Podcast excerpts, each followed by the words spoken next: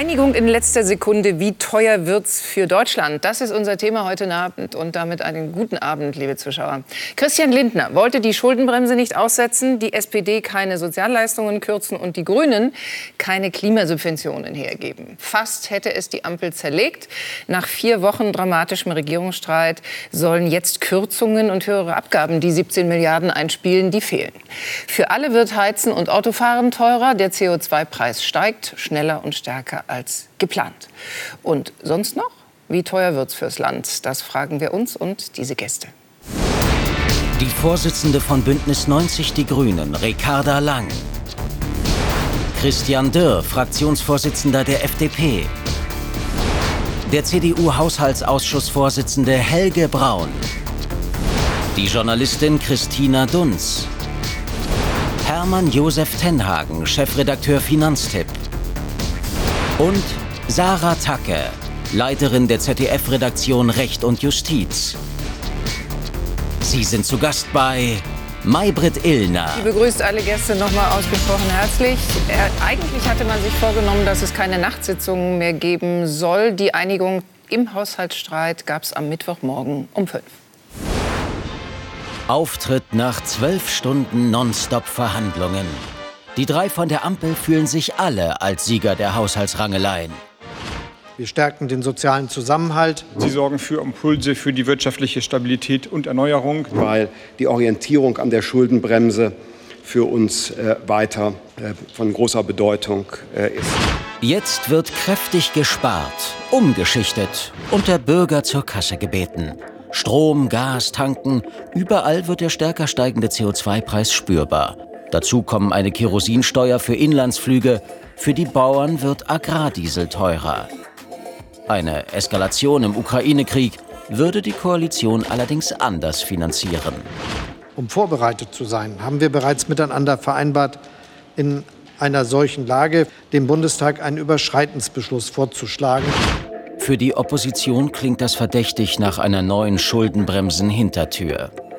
Es ist eine vorhersehbare Notlage, die Sie spätestens zur Mitte des Jahres erklären werden müssen. Und dann wollen Sie uns in Anspruch nehmen, noch einmal für die Überschreitung der Verschuldensgrenze des Grundgesetzes.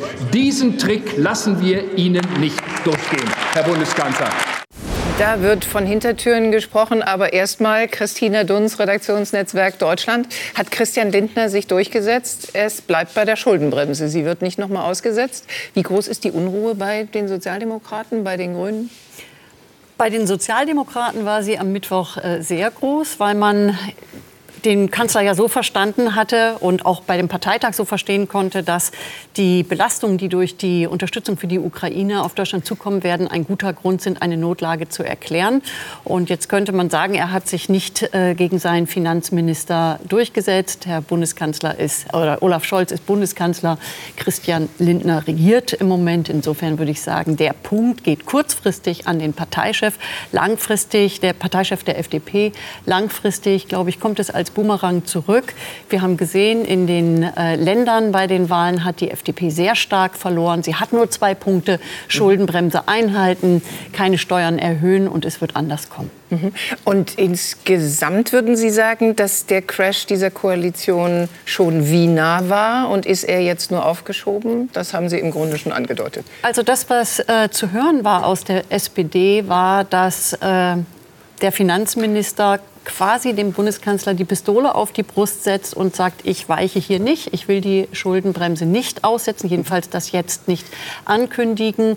Und er hatte dann, also der Bundeskanzler hatte dann nur die Wahl, friss oder stirb. Herr Lindner ist ja auch etwas früher aus diesen Verhandlungen herausgegangen. Die beiden anderen, Habeck und Scholz, blieben sitzen und haben sich dann letztendlich dazu durchgerungen, dazu erstmal Ja zu sagen. Mhm. Herr Dürr, jetzt müssen Sie Fraktionschef äh, der Liberalen, kurz erklären. Äh, das war eine Pistole auf der Brust des Bundeskanzlers, weil Sie diese Umfrage fürchten, die Sie unter den FDP-Mitgliedern machen. Und nee, aber die ist ja eigentlich nicht bindend. Da stehen Sie nein. drüber. Also äh, nein, es geht doch darum, einen vernünftigen Haushalt aufzustellen und sich ans Grundgesetz zu halten. Das Verfassungsgericht hat noch mal deutlich gemacht, wie die Schuldenbremse umzusetzen ist. Ja. Und wir haben keine besondere Notlage für das Haushaltsjahr 2024 gesehen. Und deswegen ist es auch richtig, die Schuldenbremse einzuhalten. Wir haben ja bei Corona Corona-Zeiten gesehen, dass da Geld für alles Mögliche da war. Damit hören wir auf. Und ich will hinzufügen, Frau Illner, äh, was mich wirklich freut, auch Teil äh, dessen, was vereinbart worden ist, dass wir trotzdem die steuerlichen Entlastungen, nicht bei der Einkommensteuer, also für die arbeitende Mitte im kommenden Jahr bekommen. Mhm. Das ist immerhin für eine Durchschnittsfamilie, äh, zwei ähm, Mütter und Väter, die arbeiten und zwei Kinder, über 500 Euro im Jahr mhm. Hier, wir haben Belastung bei der CO2-Bepreisung, das stimmt. Das ist der Pfad, ja, der wird wieder aufgenommen, was die Große Koalition schon beschlossen hatte. Ja. Das sind Belastungen. Aber wenn man netto drunter zieht, dann wird eine Familie der Mitte in Deutschland richtigerweise entlastet. also diejenigen, die arbeiten, schon die wieder die inhaltliche haben. Kurve bekommen. Hätte der Bundesfinanzminister diese Regierung springen lassen, um den Preis auf Nein, gar keinen Fall die Schuldenbremse noch mal auszusetzen? Nein, Christian Lindner hat ja frühzeitig gesagt, äh, dass er nicht sieht, dass man die Schuldenbremse noch mal aussetzen könnte und dass es dafür weder eine verfassungsrechtliche noch eine politische mhm. Begründung gibt. Mhm. Sahen die Grünen und, und die Sozialdemokratie ja, haben, gibt, ein bisschen es anders? Ist, nein, es ist kein Geheimnis, das kann man, glaube ich, offen sagen, dass es zwischen den Parteien im Deutschen Bundestag eine unterschiedliche Haltung zur Schuldenbremse gibt. Die FDP ist da klar aufgestellt. Ja. Ich an Herrn Braun denke, hat sich ja 2021 schon sehr kritisch zur Schuldenbremse geäußert. Viele CDU-Ministerpräsidenten. Mhm. Wir haben da eine klare Haltung. Und einen Satz noch. Die Schuldenbremse Schuldenbremse ist ja kein Selbstzweck, sondern die schützt zukünftige Generationen vor Belastungen. Und äh, das ist mir wichtig. Und äh, deswegen geht es darum, auch Steuererhöhungen in Zukunft zu verhindern. Jetzt die Bürger dafür ist natürlich eine der wichtigen Fragen dieser Sendung. Ricarda Lang ist gleich dran und wir zitieren vorher noch mal ein Wort des Kanzlers. Eine Woche nach der Urteilsverkündung wandte sich der Kanzler im Deutschen Bundestag an seine Bürger. Die Bürgerinnen und Bürger können darauf vertrauen, dass der Staat seine Zusagen ihnen gegenüber einhält. In ihrem Alltag, hier und heute, ändert das Urteil des Bundesverfassungsgerichts nichts sagt der Bundeskanzler Olaf Scholz. Jetzt kommen neue Belastungen auf die Bürger zu. Im Grunde hat sich die Ampel geeinigt darauf, dass in allererster Linie die Bürger diese 17 Milliarden zahlen und ein Teil der Industrie diese 17 Milliarden zahlen. Frau Lang, hat der Bundeskanzler sein Wort gebrochen. Nein, das war natürlich ein etwas großes Wort zu sagen, es gibt gar keine Änderung im Alltag.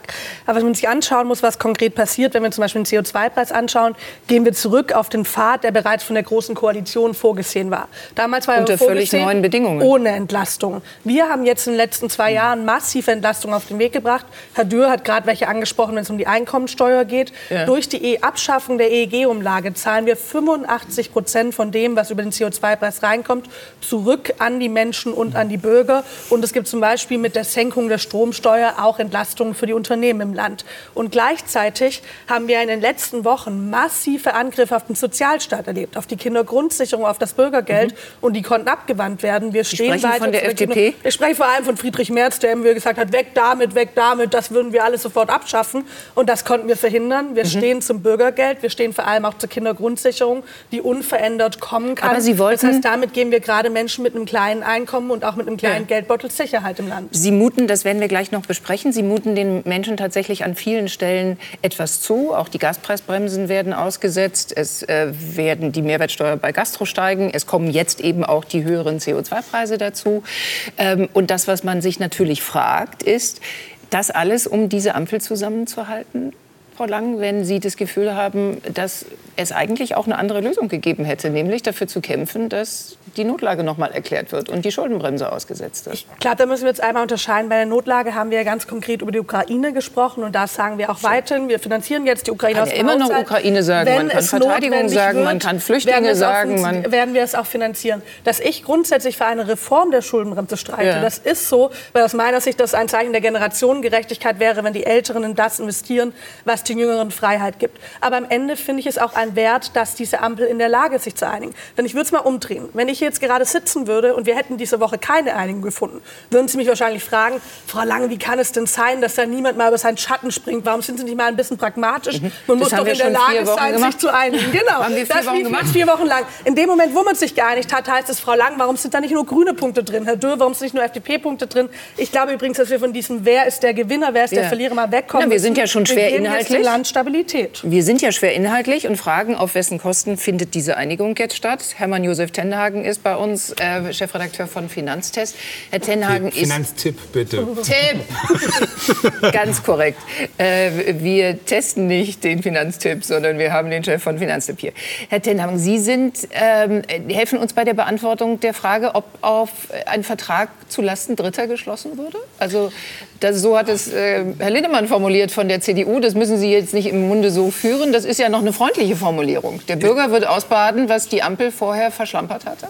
Naja, ähm, also die Frage ist einfach, ähm, der Bürger muss mehr bezahlen. So. Punkt. Ist das verschlampert worden? Ich würde sagen, äh, da ist so ein äh, dreifaches Unentschieden rausgekommen. Nichts ist richtig vorangegangen. Mhm. Aber am Schluss muss es irgendwie bezahlt werden. Und dann hat man unterschiedliche Wege gesucht, um es zu bezahlen. Und das, was diese Woche verabschiedet worden ist, ist für die Bürgerinnen und Bürger gar nicht der große Punkt. Der große Punkt ist tatsächlich das Gesamtbild. Da wird im Augenblick sind die Energiepreise noch hoch. Da wird äh, die Energiepreisbremsen werden zum Jahresende abgeschafft. Das ist bei Gaskunden ein richtiges Problem. Bei Leuten mit Fernwärme womöglich ein noch größeres Problem. Da sind die Preise im Augenblick im Durchschnitt doppelt so hoch wie das, äh, was die Preisbremse sagt. Dann kommt äh, die Frage der Mehrwertsteuererhöhung beim Gas und dann kommen die CO2-Abgaben dazu. Und all das zusammen macht dann äh, eine teure Rechnung. Wenn wenn man jetzt nur die, äh, die Entscheidung äh, dieser Woche nimmt, dann kostet das 15 Euro oder 20 Euro mehr für den Sprit äh, im Jahr. Das kostet 20 Euro mehr fürs Heizöl oder 30. Rechnen wir nachher noch mal vor. kann man noch mal vorrechnen. Na, äh, was das dann auch für eine einzelne Familie bedeutet. Äh, Bei uns ist der ehemalige Kanzleramtsminister, so haben wir ihn noch in Erinnerung. Lange ist er äh, tatsächlich das mittlerweile nicht mehr und leitet jetzt den Haushaltsausschuss, Herr Braun. Das tun Sie mit ganzer Kraft und waren nicht nur in diesen letzten vier Wochen natürlich bei allem mit dabei, sondern können jetzt auch mal ganz formal sagen, steht denn jetzt dieser Haushalt in Ihren Augen oder ist da noch irgendwas nicht ordentlich, um ihn zu verabschieden? Also da sind noch sehr, sehr viele Probleme. Wir kennen ja Oha. bisher sozusagen nur eine mündliche politische Einigung. Wir kennen noch nicht irgendwie mal eine konkrete Aufschlüsselung. Zum Beispiel die Deutsche Bahn soll Privatisierungserlöse erhalten. Was, welches Tafel selber wollen wir denn jetzt verkaufen? Ist das Ja. sinnvoll, das jetzt zu verkaufen? Kennt ja jeder, wenn man in der Not etwas verkauft, dann verkauft man es vielleicht nicht zum besten Preis. Da sind noch sehr viele Probleme, ähm, vor denen wir stehen. Und ähm, dazu kommt, ähm, dass auch manche Buchungen gar nicht nachvollziehbar sind. Plötzlich sollen nächstes Jahr mehr Menschen in Arbeit gebracht werden, als das bisher der Fall war. Dem steht aber gar keine Maßnahme äh, gegenüber bei der Einsparung im Bürgergeld. Und insofern ähm, glaube ich, wenn man sich anschaut, da sind ein paar Buchungstricks verbunden eben mit Belastungen der Bürger, aber dass die Ampel bei sich selber irgendwo mal gespart hätte, weniger Personal in den Ministerien oder so auch schon mal, um da ein Zeichen zu setzen, da sehe ich gar nichts. Mhm. Würden die Kollegen Ihrer Fraktion noch mal klagen, Herr Braun? Also darum ging es ja auch recht lange und recht ausführlich, äh, dass vermieden werden will und soll, äh, dass dieser Haushalt äh, noch mal nicht verfassungsfest ist, also rechtlich nicht hinreichend klar ist. Also- Sehen Sie eine solche Gefahr? Wenn wir darüber reden, dass wir Kürzungen und Mehrausgaben an unterschiedlichen Stellen im Haushalt haben, das wäre kein Klagegrund. Wenn Mhm. aber die Schuldenbremse noch mal äh, in der Notlagenerklärung ausgesetzt werden würde für Dinge, die schon zurückliegen, die schon bekannt sind oder Ja. die der Höhe nach dafür ungeeignet sind, muss man klar sagen, die Union steht nicht dafür zur Verfügung, dass man, egal um welchen guten Zweck zu erreichen, gegen das Grundgesetz verstößt. Und ähm, jetzt wird immer gesagt, die Ampel hat sich entschieden, die Schuldenbremse einzuhalten. Wir haben eigentlich gerade zwei Themen, wo äh, immer angedeutet wird mit neuen Begriffen, dass man möglicherweise die Schuldenbremse aussetzt. Ganz konkret schon eben, was äh, die, die, die Lösung des Ahrtals angeht.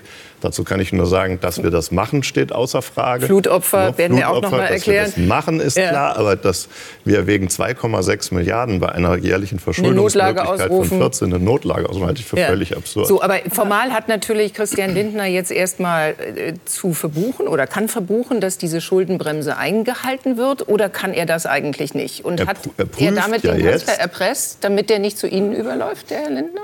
Na, Ich, ich, ich weiß nicht, wie die, das, die drei das untereinander äh, besprochen haben. Aber eigentlich kann man doch nur seriös sagen, wenn ein, irgendwann in Zukunft eine unerwartete neue große Notlage eintritt, aus welchem Grund auch immer. Dafür ist das Grundgesetz da.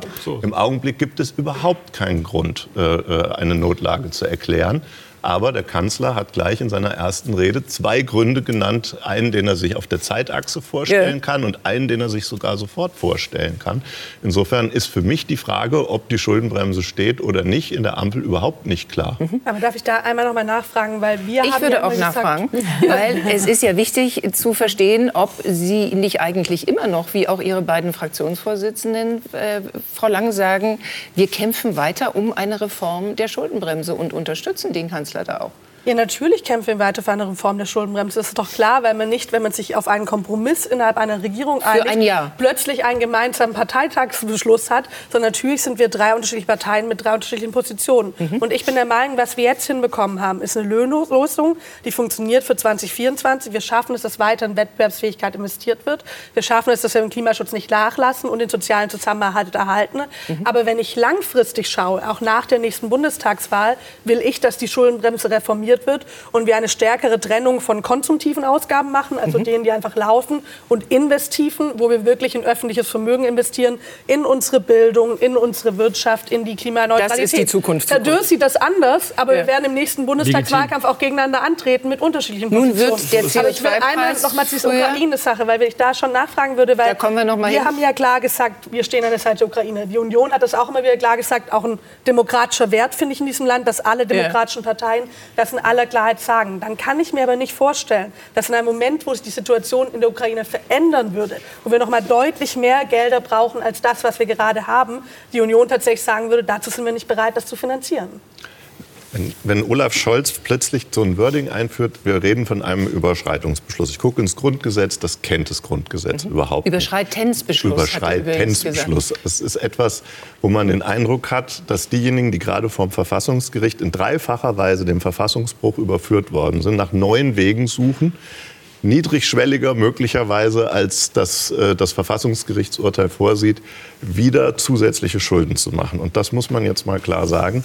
Die Schuldenbremse des Grundgesetzes auf der Bundesebene sieht vor, dass man zum einen strukturell sich sogar verschulden kann. Das sind über 13 Milliarden in, im kommenden Jahr. Dass man darüber hinaus wegen der konjunkturellen Schwäche sich um weitere 2,6 ja. Milliarden verschulden kann. Und das muss angesichts von Rekordsteuereinnahmen reichen. Und man kann auch nicht sagen, dass alle Krisen, die wir erleben, auf Dauer neben dem Kernhaushalt finanziert mhm. werden können, sondern man muss mit der neuen Realität leben. Und wir haben hohe Steuereinnahmen. Wir haben sehr, sehr, äh, eine sehr sagen wir mal, Schuldenbremse, die auch Spielraum gibt. Und mehr darf man zu dem jetzigen Zeitpunkt mit aller Kenntnis, was wir heute über den Ukraine-Konflikt kennen und ja. was wir heute an Gut. Herausforderungen vom wir Bundeshaushalt kennen, noch nicht noch mal zurück. Es ist tatsächlich ja jetzt schon das Reden über eine neue Notlage, also das Aussetzen der Schuldenbremse. Darauf hat sich ja nun die Ampel aber erstmal nicht verständigt. Wir versuchen noch mal ganz kurz zurückzukehren zu dem, Frau Dunz, was jetzt entschieden ist und beschlossen ist für 24. Da wird es erstmal diese CO2-Preiserhöhung geben. Äh, es wird Steuern geben, die die FDP eigentlich immer ausgeschlossen hat, also zusätzliche Steuererhöhungen oder mhm. Abgaben. Mhm. Äh, Agrardiesel, dann diese Plastiksteuer, von der man, glaube ich, gar nicht wusste, dass die mal vom Staat bezahlt wurde und jetzt weil, sollen weil, das also Deutsch, weil Deutschland die EU-Regeln noch nicht eingehalten hat, muss der Staat das bezahlen, weil wir ja. das noch nicht umgesetzt haben. Da würde ich mich fragen, wer das, ja. wer das nicht umgesetzt hat. Aber also, wer das, das war ein echter Entbürokratisierungsbeitrag. Wir mhm. werden erleben, wenn das umgesetzt wird, was wir da für eine neue so, Bürokratie Schon aufbauen. wieder nochmal die Frage und eben CO2-Steuerbepreisung.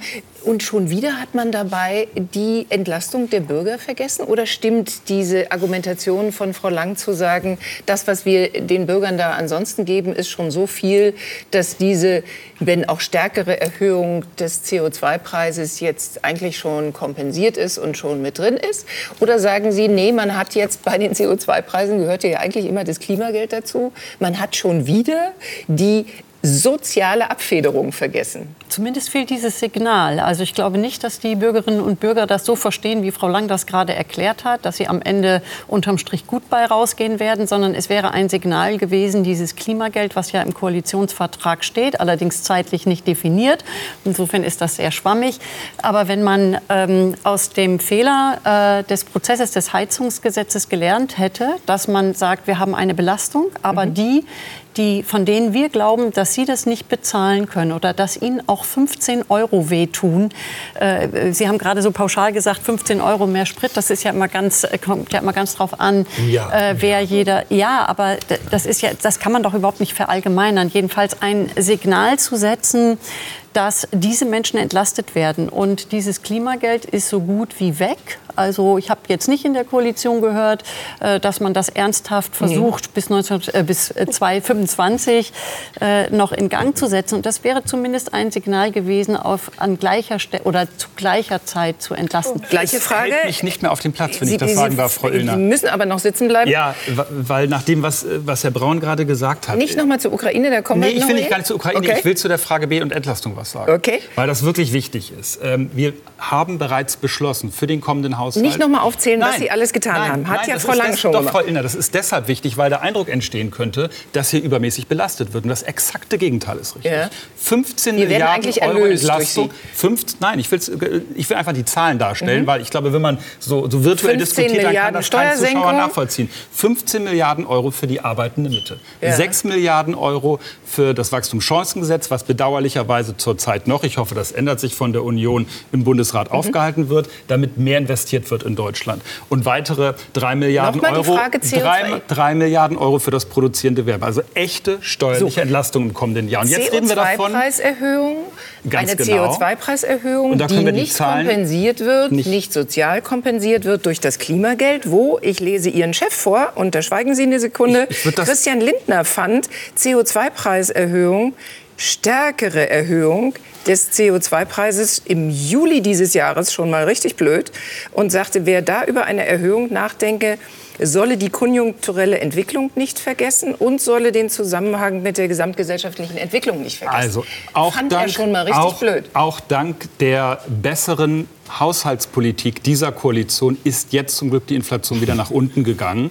Und nein, Herr Braun, da brauchen Sie nicht lachen, weil da müssen wir jetzt wirklich auch ernsthaft mal drüber reden. Gerne. Ganz konkret, das, was beim CO2-Preis äh, zwischen äh, Robert Habeck, Olaf Scholz und Christian Lindner beschlossen worden ist, ist das, was die große Koalition von Herrn Braun längst, längst, längst, beschlossen hat. Ich will nur, das, will nur das Gesamtkonzept darstellen. Also wir haben, wenn wir uns einen Haushalt anschauen, ich habe das vorhin schon gesagt, eine arbeitende Familie der Mitte mhm. wird über 500 Euro steuerlich entlastet entlastet und hat mehr Belastung von etwa 100 Euro insgesamt beim CO2-Preis. Es sind nee, 30, 40 kommen wir nicht hin. Aber, aber, aber, mir ist die, die Frage ist ja, Herr noch das Netzentgelt. Ich habe hier dieses, ganz, ich hab hier dieses tolle Tablet. Ich wollte noch was sagen wünschen, zu dem, wo die Ampel spart.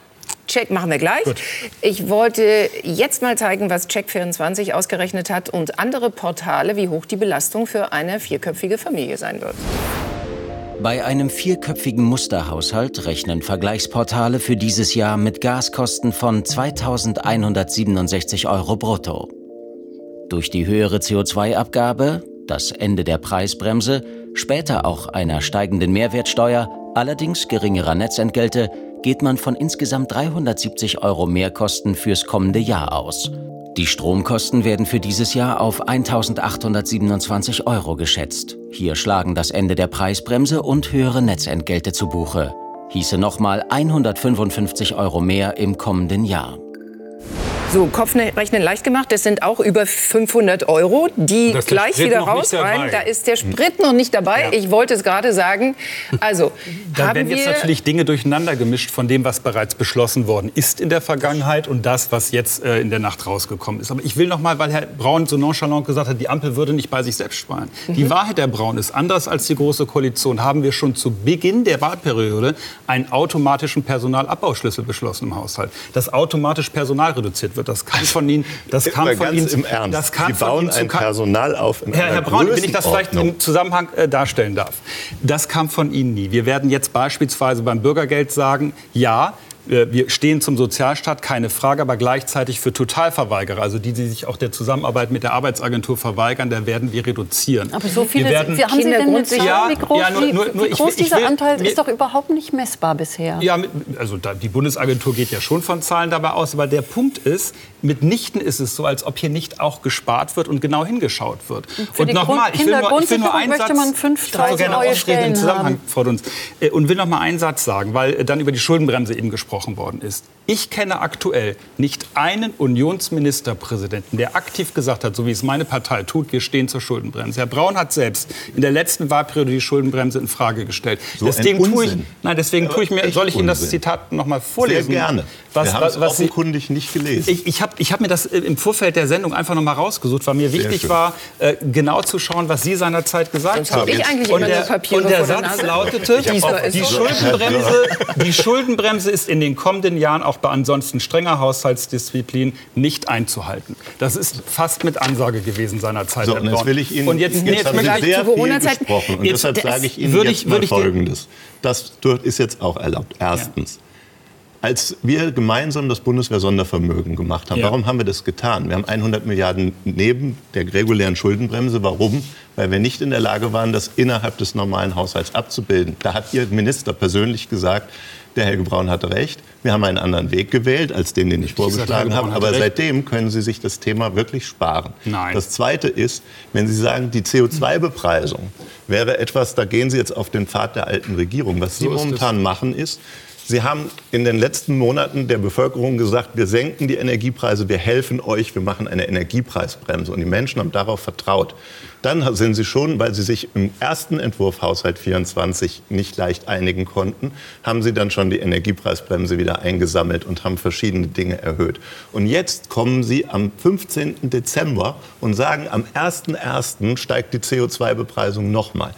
Die Grundidee der CO2-Bepreisung ist nicht viel Geld einzunehmen. Die Grundidee der CO2-Bepreisung ist zu sagen, auf lange Sicht steigen die Kosten, Ja. damit ich bei meinen langfristigen Investitionen in ein Auto oder eine Heizung eine Entscheidung treffen kann. Aber Sie nutzen das Instrument, um den Haushalt zu Okay, bauen. mit- wir sind mit noch mal bei gleichen Frau, Pfad, den wir Sie sind noch mal bei Frau. Lang. Das wäre unehrlich, wenn Sie Dieses solche Zahlen jetzt behaupten CO2-Preisgeld wird in, festhalten, den KTF gehen. Der wird finanzieren, was zu wenig jetzt in diesem berühmten Klimatransformationsfonds liegt. Da sagen manche Journalistenkollegen, das sei die Schmuckschatulle von Robert Habeck. Dagegen wehrt er sich natürlich. Das sind große Subventionen für die Industrie. Das sind Gelder, die ähm, Innovationen und Investitionen anstoßen sollen in der Wasserwirtschaft und anderes mehr. Diese Unterstützung von Stahl grün machen, von Intel, von RWE grün machen, die gibt es weiter für die richtig Großen. Und hier ist jetzt noch mal meine Frage, aber bei den Bürgern sparen sie und vergessen das Klimageld?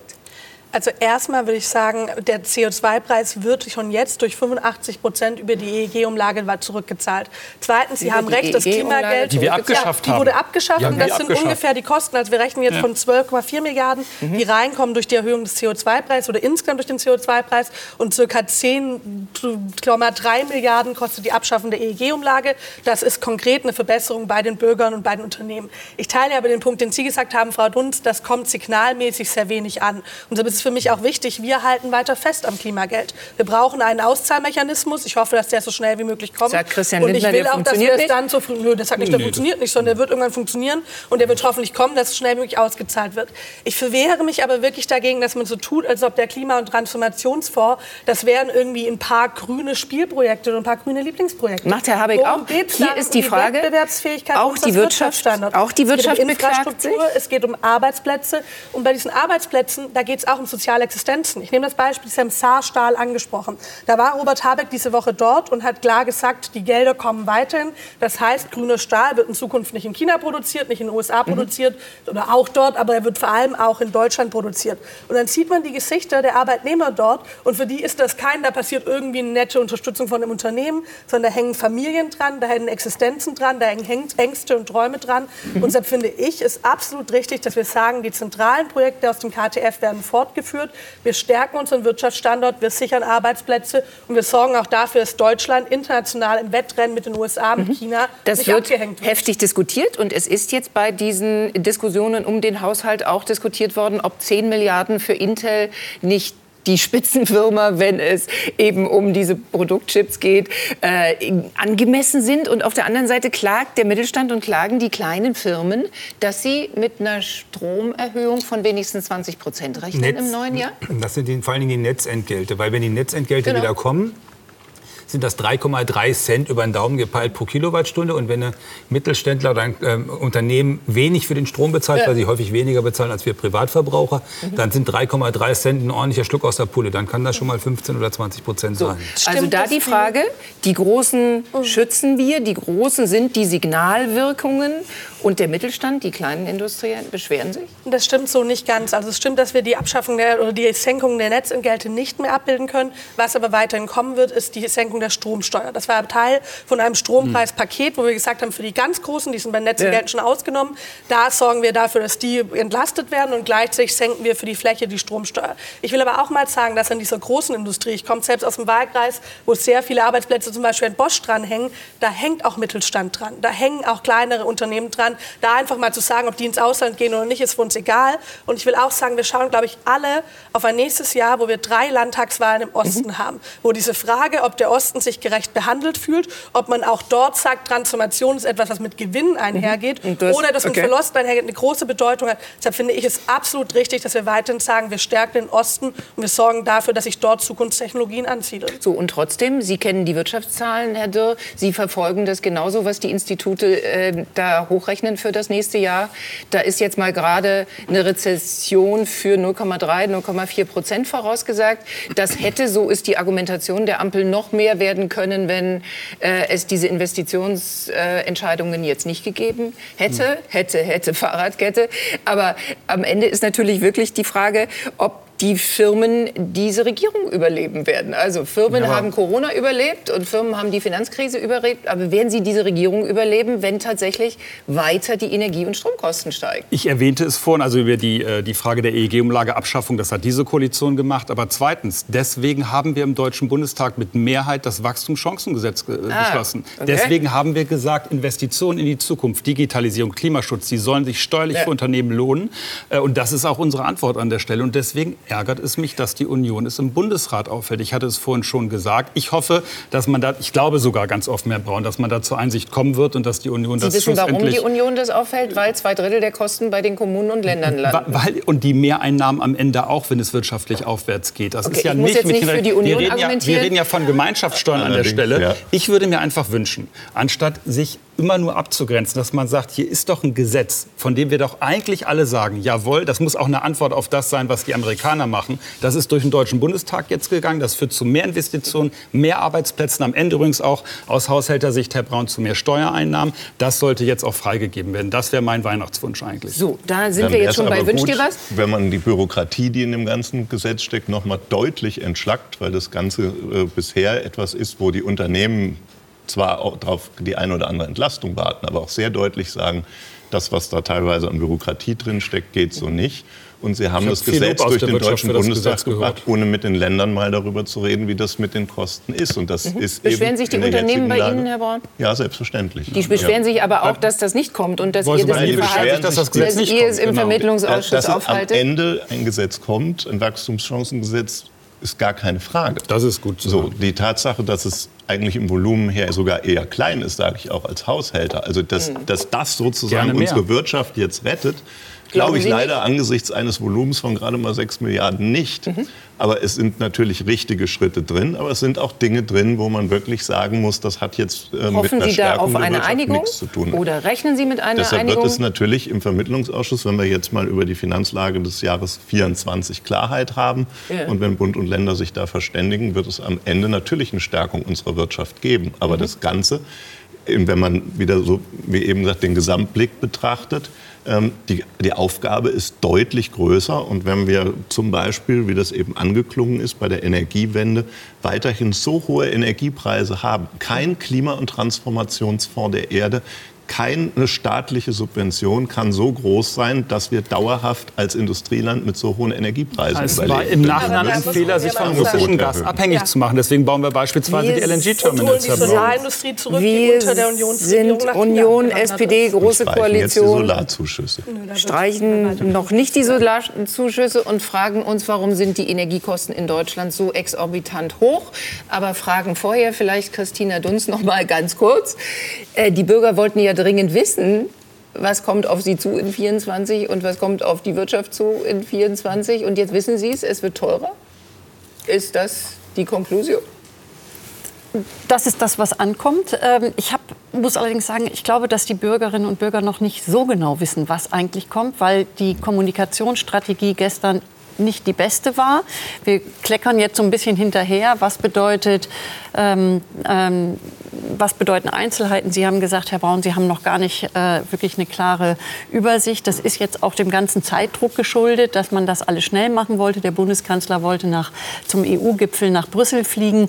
Trotzdem ist so dies Ausgeruhte, was ganz am Anfang der Koalition war, als Herr Scholz sich äh, nach dem russischen Überfall auf die Ukraine in den Bundestag gestellt hat und mhm. von einer Zeitenwende gesprochen hat, einen großen Wurf mit dem 100 Milliarden Euro Sondervermögen äh, für die Bundeswehr gemacht hat, das ist wonach eine Bevölkerung sich sehnt, dass Ruhe ja. vermittelt wird, dass der Eindruck vermittelt wird, wir wissen, was wir tun. Wir haben das in der Hand und wir führen euch da, dadurch. Und heute, gestern Morgen konnte man wieder so den Eindruck haben, ähm, irgendwie kriegen wir das hin. Herr äh, Scholz hat das mit, der, mit dem Überschreitensbeschluss gesagt und ähm, hat deutlich gemacht, wir werden das bei der Flutkatastrophe im Ahrtal anwenden. Herr Lindner stellt sich unmittelbar, also Minuten danach hin und sagt in derselben, im selben Pressestatement, wir prüfen das. Und so so kommt wieder der Eindruck der Verwirrung und es ist ja ganz schnell äh, wieder in diesen Modus gekommen, äh, dass SPD, Grüne und FDP unter den Beschlüssen was anderes verstehen und was anderes wollen. Mhm. Und ähm, sie, ich meine, sie bekommen keine Ruhe da rein. Und wenn man sagt, wer zahlt eigentlich für die Beschlüsse, würde ich es etwas größer fassen und sagen, die Demokratie und der Klimaschutz. Das eine ist, nicht diese Ruhe zu vermitteln. Sie haben die Landtagswahlen im nächsten Jahr in Thüringen, Sachsen und Brandenburg angesprochen. Die AfD liegt an erster Stelle. Ähm, auch wenn sie keine Alleinregierung schafft, was durchaus in Thüringen und Sachsen gar nicht ausgeschlossen ist, wenn sie schon den Landtagspräsidenten stellt, äh, ist sie für den wissenschaftlichen Dienst verantwortlich, sie ist für die Verwaltung mhm. verantwortlich, sie wird, äh, es ist dieses Reingreifen in die Demokratie. Und äh, aus dem Osten sagen mir von den drei Ampelparteien äh, Abgeordnete, dass sie es nicht mehr schultern können, dass immer noch was obendrauf kommt und keine Ruhe reinkommt. Und Sie können sich vorstellen, wo das Signal einzahlt, heizen, tanken, Strom wird teurer. Mhm. darf ich dazu zu der Frage Demokratie und Klima, also einmal bei der Demokratie, ich glaube auch, dass es jetzt Zeit ist für Ruhe und das haben wir auch nicht gut hinbekommen als Ampel in den letzten Wochen. Das kann man ehrlich so sagen, das tut mir auch leid dass jetzt Zeit für Stabilität ist. Wenn Sie aber auch sagen, dass der Klimaschutz verliert, das sehe ich ehrlich gesagt wirklich nicht. Die großen Projekte Milliarden aus dem KTF, naja, es gibt da auch zum Beispiel Fälle wie bei der Bahn, das wird nicht mehr ja. weiter aus dem KTF finanziert, mhm. sondern über eine Eigenkapitaldeckung, da fließen aber die Gelder weiter. Das Wo heißt, Sie aber noch nicht wissen, ob Sie Telekom oder Post verkaufen. Es wird in die Schiene investiert werden. Das heißt, die großen Projekte aus dem KTF gehen weiter und gleichzeitig bauen wir klimaschädliche Subventionen ab. Zum Beispiel durch eine Kerosinsteuer, zum Beispiel durch eine Luftverkehrsabgabe. Das heißt, klimaschädliche Subventionen werden abgebaut und das Geld wird genommen, um wiederum in neue Technologien, in klimafreundliche Technologien und Arbeitsplätze zu investieren. Ich mhm. sehe nicht, dass der Klimaschutz da gewonnen hat, sondern das ist sogar ein Fortschritt beim Klimaschutz, der in den letzten zwei Jahren so nicht möglich war. Okay, wir fragen noch mal Hermann Josef Tenhagen genau nach diesem Effekt. Überall in der Welt wird es diese äh, Transition geben, diese Transformation geben in der Wirtschaft. Und natürlich bemüht sich jedes Land, auch jeder Kontinent, äh, da den besten Weg zu finden. Haben wir einen so falschen oder einen so komplizierten? Kann man klüger initiieren und unterstützen, wir, dass sich etwas wir, wir sind nicht immer besonders clever. Wir haben also bei der Solarindustrie, wir haben eine tolle Solarindustrie aufgebaut und dann haben wir die verhungern lassen und die Chinesen haben es weitergebracht. Wir haben bei der Automobilindustrie darauf warten müssen, dass die Chinesen gesagt haben, wir brauchen ein Drittel E-Autos, sonst braucht ihr in China nicht mehr anzutreten. Ja. Und dann sind die deutschen Konzerne auch auf den Gedanken gekommen, dass man E-Autos bauen könnte. Also da, da, sind, da sind wir nicht besonders gut gewesen und da kann man deutlich besser sein. Und, mhm. bis, so, und, und, und haben wir e diese E-Auto-Umlage oder die Unterstützung gerade auslaufen? lassen? Die kann man auch auslaufen lassen, weil die E-Autos sind viel zu teuer. Also ja. äh, das, äh, das kann man preiswerter machen. Jetzt haben wir die müssen auch preiswerter werden, weil die Chinesen nämlich auf den Markt kommen. Das ja. ja dann spart man natürlich auch Steuergelder. Da ist der Bürger am Ende eigentlich auch einfach. Es gibt ja immer noch diese hohen Subventionen für äh, die Wärmeheizung, also für die Wärmepumpen. Äh, das läuft jetzt praktisch parallel zu der CO2-Preiserhöhung, die die Menschen natürlich auch motivieren wird, äh, zu gucken, ob man nicht überhaupt eine neue Energie- und energetische Versorgung, also ist es klug, was wir da machen? Oder also, ist es einfach auch viel zu kompliziert? Ne, das ist, ist einfach, also leider muss der, äh, oder die Bürgerinnen und Bürger müssen einfach viel mehr selbst machen. Ich mache das jetzt mal am Beispiel, was die Bürgerinnen und Bürger machen können. Also im Augenblick ist es so, dass durchschnittlich der Strompreis bei 45 Cent liegt, 44 Cent. Wenn Sie einen neuen Stromvertrag abschließen, bezahlen Sie 32. Ja. Ob die Regierung mit irgendeiner Maßnahme 3 Cent drauflegt, dann sind Sie von 32 bei 35. Machen Sie das. Suchen Sie sich den preiswerteren Vertrag. Das, beim Gas ist der Durchschnittspreis im Augenblick 14 Cent. Ja. Sie können 9 Cent bezahlen, wenn, die, wenn da ein halbes Cent draufkommt durch die CO2-Ableitung. Machen Sie das, wechseln Sie. Ich sage immer, bei uns kann man Finanzamt kann man nachgucken. Wechseln Sie einfach. Das Schlimmste ist, äh, das Schlimm, und das ist ein wirkliches Problem, ist Fernwärme. Da ja. liegt der Durchschnittspreis heute bei 15, 18 Cent pro Kilowattstunde. Also ausgerechnet das, was wir Und da können die Leute nicht wechseln, weil nämlich das ist ein Monopolist ist, und das ist häufig auch noch ein staatlicher Monopol das sind Kommunen, äh, die, die ihre Stadtwerke da haben. Da gibt es ein Riesenproblem im Januar, prognostiziere ich Ihnen. Ja. Gas kann man wechseln, Strom kann man wechseln, beim Sprit kann man gucken, dass man weniger Auto fährt und Sprit sparen. Da fährt gibt schöne Videos vom ADAC, wie sie zwei Liter weniger pro 100 Kilometer brauchen, wenn sie vernünftig Auto fahren. Machen Sie das, liebe Bürgerinnen und Bürger, weil das werden Sie tun. Sie können nicht darauf rechnen, dass in der kurzen Frist ja. in dieser, dieser Ampel oder auch die Opposition, die hat da auch sich nicht mit Ruhm bekleckert. So. Und trotzdem jetzt noch mal zurück zu der Frage, auch die Industrie betreffend.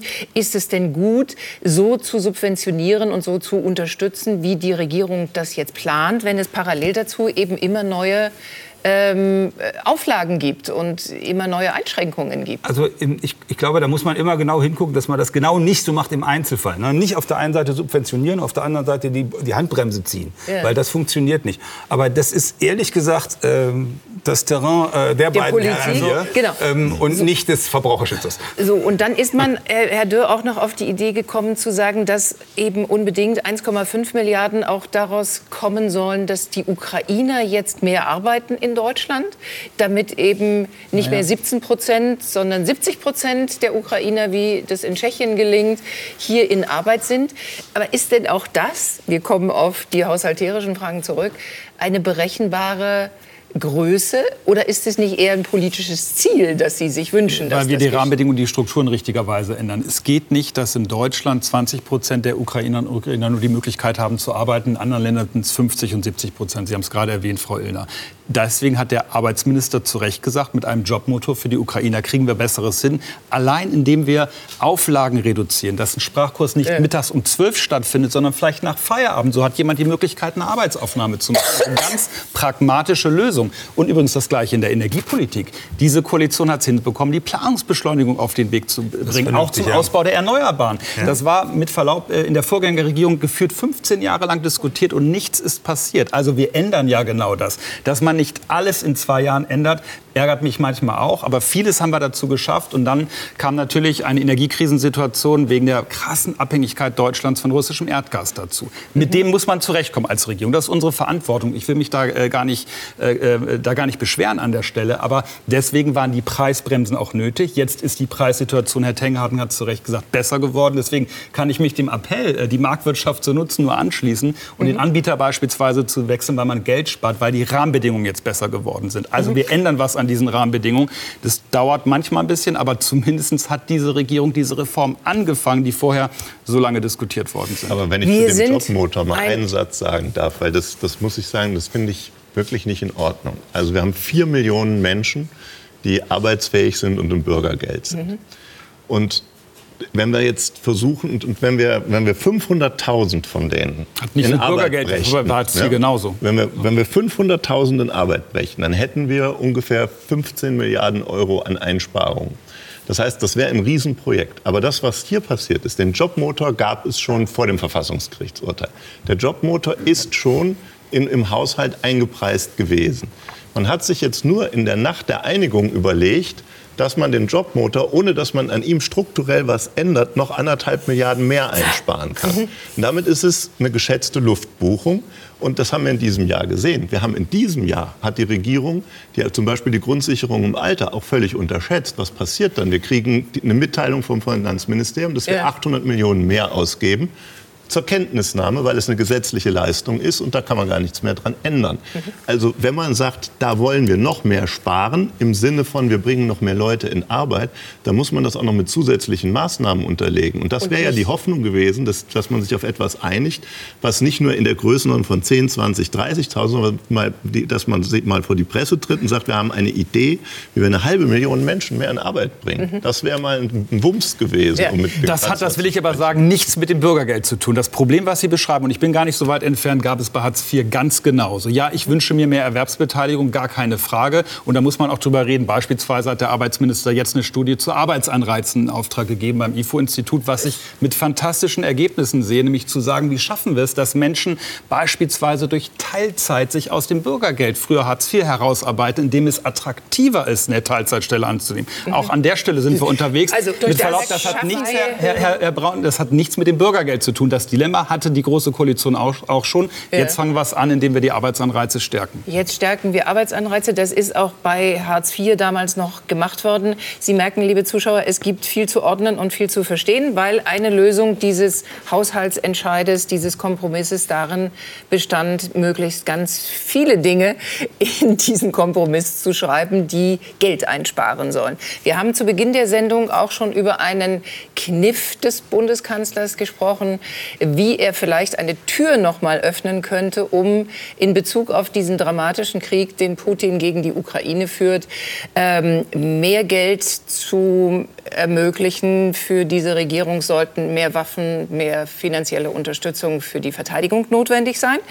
Und hier ist die entscheidende Frage, dürfte er das überhaupt? Das bereden wir jetzt nicht in unserem erlauchten Kornkreis hier, sondern fragen in Frankfurt Sarah Tacke, die Rechtsexpertin des zweiten deutschen Fernsehens. Sarah, genau diese entscheidende Frage. Sollte sich die Lage verschlechtern, sagt der Bundeskanzler Olaf Scholz, dann würde man diesen Überschreitensbeschluss in 24 machen können. Ist das vorstellbar in Ihren Augen? Da gibt es eine klassische Juristenantwort von mir. Es kommt darauf an. Super. genau. Es, äh, ich werde aber gleich konkret. Es kommt darauf an, wieso er die Überschreitung was ja nur ein anderes Wort für Notsituation ist, äh, begründet. Ja. Ob, ob, er sagt, dass es ähm, notwendig ist, ähm, weil wir wirklich eine neue Lage haben, also weil der Ukraine-Krieg, ähm, ne, weil wir eine neue Situation haben, dass beispielsweise Verbündete mhm. Ähm, aus dem Krieg ähm, austreten und Deutschland stärker gefordert ist, dann haben wir ganz klar eine neue Notsituation, die das auch begründen würde. Wenn wir aber sagen, wir haben einfach eine Fortdauer des Krieges, dann haben wir, ist es keine ganz leichte Begründung. Und das hat das Bundesverfassungsgericht auch konkret vorgegeben, mhm. weil in dem Urteil ganz klar zu lesen ist, je länger die, die auslösende Notsituation, also der Kriegsausbruch her ist, das war 2022 im Februar, bald zwei Jahre her, desto höher ist die Begründungsbedürftigkeit, wenn man in den Folgejahren sagt, wir haben immer noch eine Notsituation. Mhm. Das heißt, unterm Strich kann man sagen, es kommt darauf an, wieso diese Notsituation ausgerufen wird und wie sie begründet wird. Man könnte jetzt wieder politisch diskutieren, dass die Nachrichtenlage allein der letzten zwei Tage äh, befürchten lässt, dass dieser Krieg noch sehr lange dauern wird und dass Wladimir Putin auch nicht aufhören wird, äh, die umliegenden Nachbarstaaten zu ähm, überfallen und zu quälen. Ähm, das ist dann tatsächlich auch eine juristische Frage oder nicht schon wieder eine politische? Ob dafür dann mehr Geld nötig ist? Nee, es ist immer eine politische Starte, äh, mhm. Frage, weil die Politik niemals gezwungen ist, eine Notsituation auszurufen. Wenn Sie sagen, Sie können es vom normalen Haushalt bezahlen, dann können Sie das tun. Also es ist eine politische Frage. Die Frage ist nur, ob sie juristisch hält.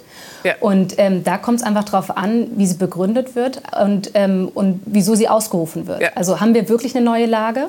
Und wenn wir keine entscheidend neue Lage haben, kommt es darauf an, wie man begründet, dass die Folgen dieses Kriegsausbruchs immer noch ähm, einen höheren Finanzbedarf erfordern. Als man mit einem normalen Haushalt bezahlen könnte.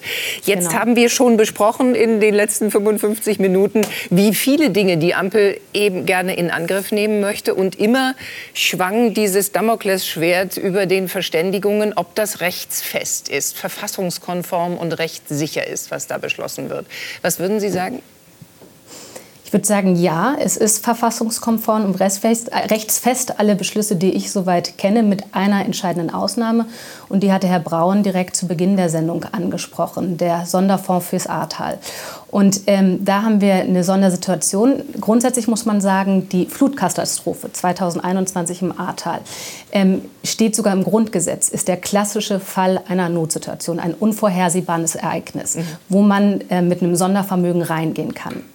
Aber 2021 liegt jetzt auch dann bald drei Jahre zurück, muss man natürlich jetzt noch mal Begründetheit höher schrauben, wieso man immer noch ein Sondervermögen braucht. Aber wer im Ahrtal kürzlich war, sieht, dass der Wiederaufbau enorm dauert, dass die Menschen vor Ort extrem gefordert sind. Das heißt, das Andauern der Folgen würde niemand absprechen. Aber, und das, jetzt kommt es, worauf Herr Braun hinaus wollte, jetzt stehen da 2,6, 2,7 Milliarden fürs ja, nächste Jahr. Das ist nicht viel, hat Herr Lindner schon mal gesagt.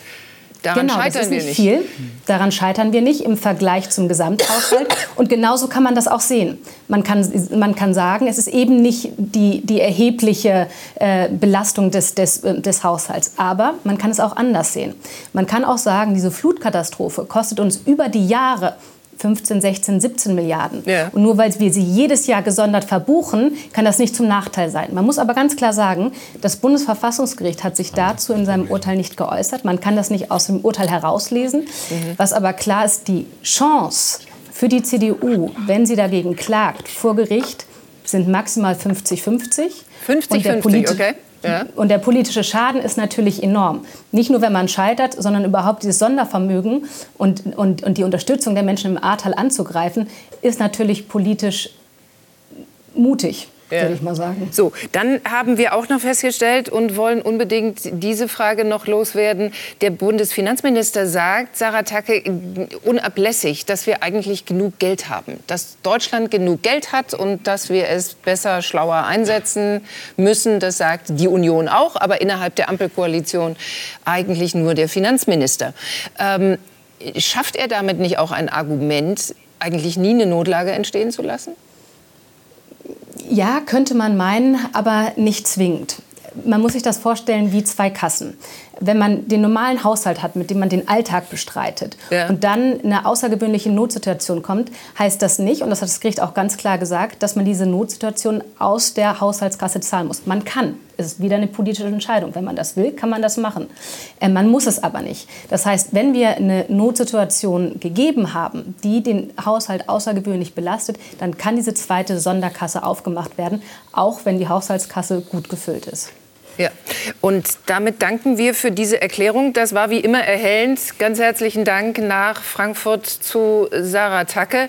Und wir sind, Christina Dunz, schon wieder bei dieser Ampelregierung und fragen uns, worüber wird sie sich als nächstes streiten oder denken Sie, dass das Bestand haben wird? Also als nächstes wird sie sich über die Aussetzung der Schuldenbremse so. äh, streiten, weil das ist ja, äh, das steht ja noch bevor. Ja. Ähm, der Bundeskanzler hat es angekündigt, der Finanzminister hat widersprochen. Und ich verstehe ehrlich gesagt dieses Unverständnis nicht, die Ukraine nicht als Notlage zu begreifen und zwar jeden Tag weiter. Wir sehen, was da passiert. Die Russen werden nicht mit der großen Gegenoffensive der Ukraine äh, zurückgedrängt. Wir wissen, was das für Europa bedeutet, wenn Putin nicht Einhalt gegeben wird und wir tun da oder Sie, die Ampel äh, und vor allem äh, die FDP tut da so, dass das, äh, also Sie könnten ja auch viel mehr eine Notlage schon mal klären, begründen, kommunizieren. Mhm. Das Bundesverfassungsgericht hat übrigens einen ganz deutlich einen Ermessens- und Beurteilungsspielraum für die Politik aufgezeigt. Quasi so aus schlechtem mhm. Gewissen, was man ihnen mit dem Urteil äh, zugema- äh, zugemutet hat, dass sie das sehr können. Und das Zweite ist, auch eine politische Frage. Der Klimawandel, wir wissen, der Meeresspiegel steigt, das Eis in der Antarktis schmilzt. Es ist, äh, wir werden in Notlagen kommen.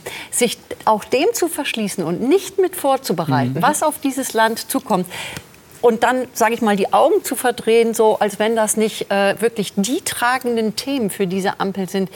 Da bin ich wirklich erstaunt. Ja, ich, bin exakt, ich bin exakt bei Frau Tacke und gegenteiliger Auffassung als Frau Dunz. Mhm. Denn das, was Sie beschreiben, ist die Realität des Jahres 2023 und mutmaßlich die Realität der kommenden Jahre und Jahrzehnte. Das neue Normal. Aber deswegen kann man, aber deswegen kann man doch nicht sagen, wenn ich das dürfte, nur kurz, wenn ich da nur, nur kurz einführen, äh, selbstverständlich. Okay. Aber deswegen kann man sich doch nicht daran gewöhnen, wenn jeden Tag etwas schlimmer wird. Nein, es wird jeden Frau Dunz, das ist jetzt eine moralische Auflage, die ich gar nicht gemeint habe und die auch nicht herausverstanden hätte werden können. Dass das furchtbar ist, ist doch gar keine Frage. Die Frage ist, wie man haushalterisch und mit dem Ziel der Stabilität damit umgeht. Und zu sagen, e-, etwas ist schrecklich, heißt ja nicht, dass man finanzpolitische Instrumente nutzt, die unter Umständen uns in andere Schwierigkeiten bringen. Die Staatsschuldenkrise, die Staatsschuldenkrise ist gerade mal 14 Jahre her. Damals hatte sich Europa Hals über Kopf äh, verschuldet und wir waren in einer dramatischen Situation. Ein Grund, warum Europa stabil ist, ist, weil Deutschland stabil ist. Und deswegen muss man für Aber die Zukunft und für die, für die Zukunft, für Klimawandel beispielsweise, aber insbesondere auch für mögliche Kriegssituationen gewappnet sein. Also wer jetzt ruft, das tun Sie, das tun viele CDU-Ministerpräsidenten, wir sollten einfach immer mehr Schulden machen, dem rate ich davon ab. Wir sollten auch vorbereitet sein auf mögliche Schocksituationen. Der Krieg ist furchtbar. Leider wird er, werden solche Situationen, auch geopolitisch herausfordernde Situationen, wir sehen es bedauerlicherweise im Nahen Osten, auch zur Realität gehören. Deswegen müssen wir haushalterisch damit umgehen. Einfach nur zu sagen, sobald etwas schlimm ist und Furchtbares passiert, rufen wir immer Notlagen aus, mhm. halte ich stabilitätspolitisch für eine absolut falsche Ansage und will noch mal eins hinzufügen. Reicht. Nee, nein, ein, ein, ein, den Einsatz muss ich schon mal sagen. Den, Frau, den Einsatz muss ich schon mal sagen dürfen, Frau Inner. Das das auch auszahlt, zeigt die Schuldenquote. 70 Prozent zu Zeiten der Großen Koalition. Wir gehen jetzt auf unter 65 Prozent zurück. Also wir wollen diese Stabilität. Ganz, ganz kurz. Ich, ich, ich sage einfach nur ein Wort. Steuern. In einem also, Steuerland. In, ich sage nur, wenn ein Haushalt ähm, sozusagen da ist, dann hat man zwei Möglichkeiten. Wir tun das Gegenteil, wir entlasten ja, wir reduzieren wir, Steuern. E, exakt, Sie ja. entlasten gerade. Ähm, da kann man, kann man auch drüber nachdenken, ob das vernünftig ist. Aber natürlich hat ein Staat neben der Notlage, äh, neben der Notlage auch immer die Möglichkeit zu sagen, äh, sozusagen, wir brauchen mehr Geld, um uns mit der Klimaherausforderung, um uns mit der Ukraine auseinanderzusetzen. Und kann man, Und da kann man mit den Leuten so. Und die die Diskussion muss man bitte einfach mitführen. Und man muss eben sagen, wir wollen, äh, wir wollen das nicht tun. Äh, oder man will das vielleicht doch tun. Oder man will das erklären oder nicht erklären. Weil zum Teil sind das ja jetzt im Augenblick Sachen, die nicht erklärt worden sind. Und dann hat man diese, diese, diese Plastikabgabe auf einmal aus, der, aus dem Hut gezaubert. Wo ich zum Beispiel nicht mal wusste, dass wir aus dem, aus dem Steuersäckel etwas bezahlen, weil wir diese Plastikgeschichten aus der EU, die Regelungen, die uns aufgetragen sind, die wir mitbeschlossen haben in der EU, dass wir die nicht umgesetzt haben. Das ist doch, das ist doch ein bisschen Chimäre. Und da wäre ich dafür, doch ein bisschen klarer den Leuten zu sagen, wenn das was kostet, wenn Klima was kosten wird, wenn die Ukraine uns was kosten wird, dann gibt es zwei Möglichkeiten. Entweder wir bauen den Sozialstaat ab, soll doch einer sagen, wir bauen den Sozialstaat ab, weil wir das für die Ukraine brauchen, oder wir bauen den ab, weil wir sonst den Klimawandel Das wäre ja verantwortungslos. Man kann den ja nicht abbauen. Man kann auch Subventionen reduzieren und Prioritäten ja, setzen. Da, da ist bei der FDP, da, gab es ja, Listen. Ich, ich wollte gerade schon sagen, ich schaffe es leider anders als Herr Tenhagen nicht in einem Wort, aber Sie haben dann zum Glück auch ein paar mehr gesagt. Nein, ich würde da tatsächlich einmal unterscheiden. Ich finde, bei der Klimakrise können wir tatsächlich nicht dauerhaft jedes Jahr mit einer neuen Notlage argumentieren. Da setzt das Bundesverfassungsgericht auch relativ enge Grenzen. Ja. Sondern da brauchen wir aus meiner Sicht tatsächlich eine Reform der Schuldenbremse. Denn wir haben auch ein anderes Urteil aus Karlsruhe aus 2021, mhm. wo klar gesagt wird, Klimaschutz ist verfassungsmäßiger Prioritär, Auftrag, klar. da es die Freiheitsrechte zukünftiger Generationen sichert. Und deshalb würde ich sagen, da, wo wir in Klimaschutz investieren, investieren wir in die Freiheit zukünftiger Generationen und sollten deshalb eine Reform der Schuldenbremse machen mit einer Investitionsklausel. Jetzt bei der Ukraine und wir haben ganz klar gesagt, wir stehen an der Seite der Ukraine. Wir geben diese Gelder weiter, wir unterstützen militärisch, finanziell, humanitär. Wenn eine neue Situation entsteht, und das kann tatsächlich passieren, es wurde gerade ein Beispiel genannt, wenn die US-Amerikaner sich zurückziehen, was dramatisch wäre aus meiner ja. Sicht für die geopolitische Lage. Aber wenn das passieren sollte, dann werden wir handeln und dann werden wir finanzieren, dann werden wir auch die Notlage ausrufen. Mhm. Denn am Ende also ist klar, es entscheidet sich im jetzigen Moment, und das muss man, glaube ich, schon der Ernstheit, Ernsthaftigkeit klar haben, es entscheidet sich gerade auch, wie sich Demokratien im internationalen mhm. Systemwettbewerb behaupten. Mhm. Es entscheidet sich die europäische Sicherheitsarchitektur. Und hier, wenn ich ein schönes Signal vielleicht auch von diesem heutigen Tag nennen darf, dass auf dem EU-Gipfel mhm. der Weg endlich freigemacht wurde, dass die Ukraine in die Europäische Union beigetreten kann. Ein wahnsinnig starkes Signal, das auch zeigt, wir stehen weiter an eurer Seite. So, und um jetzt aber ganz kurz noch mal zurückzukommen, wenn das alles so wäre in Bezug auf die Ukraine, würden wir uns das natürlich nicht wünschen. Und natürlich müsste ein Staat und müsste Europa reagieren. Dann wüssten Sie, Frau Lang, aber schon, dass die FDP wieder protestiert und dass Sie dann diese Koalition aufkündigen? Oder machen Sie dann wieder weiter, weil Sie einen Überschreitensbeschluss treffen? Wir haben uns geeinigt, wir finanzieren es jetzt aus dem Haushalt. Wir sehen gerade keine Notlage mit Blick auf die Ukraine. Wenn sich die Situation verändert, werden wir handeln. Dann gibt es auch die Möglichkeit, von dem 115 also eine Notlage auszurufen. Mhm. Und wir werden die Koalition dann nicht verlassen. Ich glaube auch, dass unser Partner nicht tun wird. Denn wir müssen mal ein bisschen schauen. Es hat in den letzten Monaten eine gewisse Nonchalance eingezogen, in Deutschland mit Neuwahlen zu spielen. Ich glaube, dass die Bürgerinnen und Bürger sich Sicherheit wünschen, sich Stabilität wünschen. Die Frage ist, ob Sie es noch miteinander aushalten. Ja. Also, das ist ja eigentlich eine zentrale Frage. Ob Sie beide, haben wir heute hier das Gefühl, ähm, ob Sie, äh, also ob diese drei Partner es noch miteinander aushalten und in welchem Krisenmodus, das ist das Wort des Jahres, Frau Dunz, Krisenmodus, ob die Ampel ihren Krisenmodus gefunden haben. Ist der Bundeskanzler mit 18 Prozent Anerkennung durch die Menschen in diesem Land die nächsten zwei Jahre noch im Amt? Ja, also ähm, ja, die, die wenn man davon ausgehen geht, was für alle drei Parteien zutrifft, im Falle einer Neuwahl würde nichts für sie bleiben, wie es ist. Die FDP würde wahrscheinlich nicht mehr in den Bundestag kommen. Herr Scholz hätte große Probleme, wieder Kanzler zu werden. Und die Grünen wären unter Umständen nicht in der Regierung. Das hält sie natürlich sehr zusammen. Ich bin mir nicht sicher, wie Herr Lindner reagieren wird, wenn das Mitgliedervotum der Partei kommt, die Koalition zu verlassen, sollte es so kommen. Und wenn er beim Aussetzen der Schuldenbremse dann doch in die, in die Situation kommt, zu springen. Aber ähm, was die FDP ja am liebsten hätte, wäre ohne Neuwahl in die Opposition zu kommen. Da könnten sie sich wieder etwas stärken. Dann wären Frau wir Dunz, wieder bei der falsch, Union. Äh, dann wären wir wieder bei der äh, Union, die es aber schwer haben würde, jetzt mit doppelt so viel äh, einer Prognose, wie sie dastehen würde, in diese Regierung einzutreten. Das Gesamtbild ist, dass äh, mit der Ampelkoalition eine Verunsicherung des Landes, den großen Knacks hat sie beim Heizungsgesetz bekommen, ähm, äh, dasteht und dass auch dieser äh, Entscheid nicht den Aufbruch vermittelt und nicht wir gehen jetzt in, in, sicheres Fahrwasser. Und die Alternative, wenn ich das noch kurz sagen darf, dass der CDU-Chef Friedrich Merz Kanzlerkandidat würde, ähm, trägt, glaube ich, nicht zur Beruhigung in diesem Land bei, weil wir sehen, äh, wie er agiert im Bundestag, äh, wie er immer wieder erklärt werden muss, wenn er Sachen erzählt hat, die einen erstmal auf die Palme bringen, äh, Klempner, einen ganzen Berufsstand sozusagen in Verruf bringt oder von kleinen Paschas oder Sozialtourismus spricht und so weiter. Insofern ist die Lage des Landes ähm, eher ähm, bedrückt. Also ich will Friedrich Merz nicht verteidigen, aber zu sagen, Herr Merz kann es nicht, Herr Scholz kann es nicht, das finde ich zu wenig offen gestanden. Es geht ja, jetzt um. Nein, es geht aber Frau Dunst ganz wenig, offen. Ja. Ähm, ja, aber das finde ich auch, auch zu einfach, sowohl der Opposition als auch der Regierungsmehrheit abzusprechen, dass sie es können. Das teile ich nämlich nicht. Wir sind in unfassbar herausfordernden Zeiten, Frau Dunst.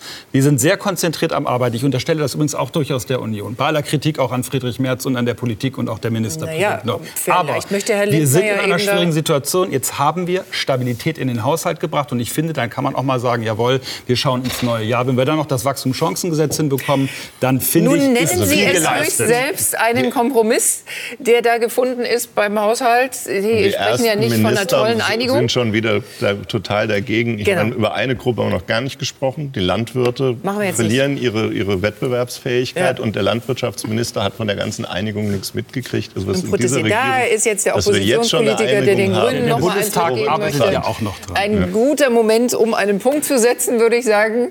Äh, ich darf mich bedanken für die Diskussion. Es ist die letzte Sendung, unsere letzte Sendung in diesem Jahr. Wir sehen uns, so Sie mögen, am 11. Januar 24 wieder.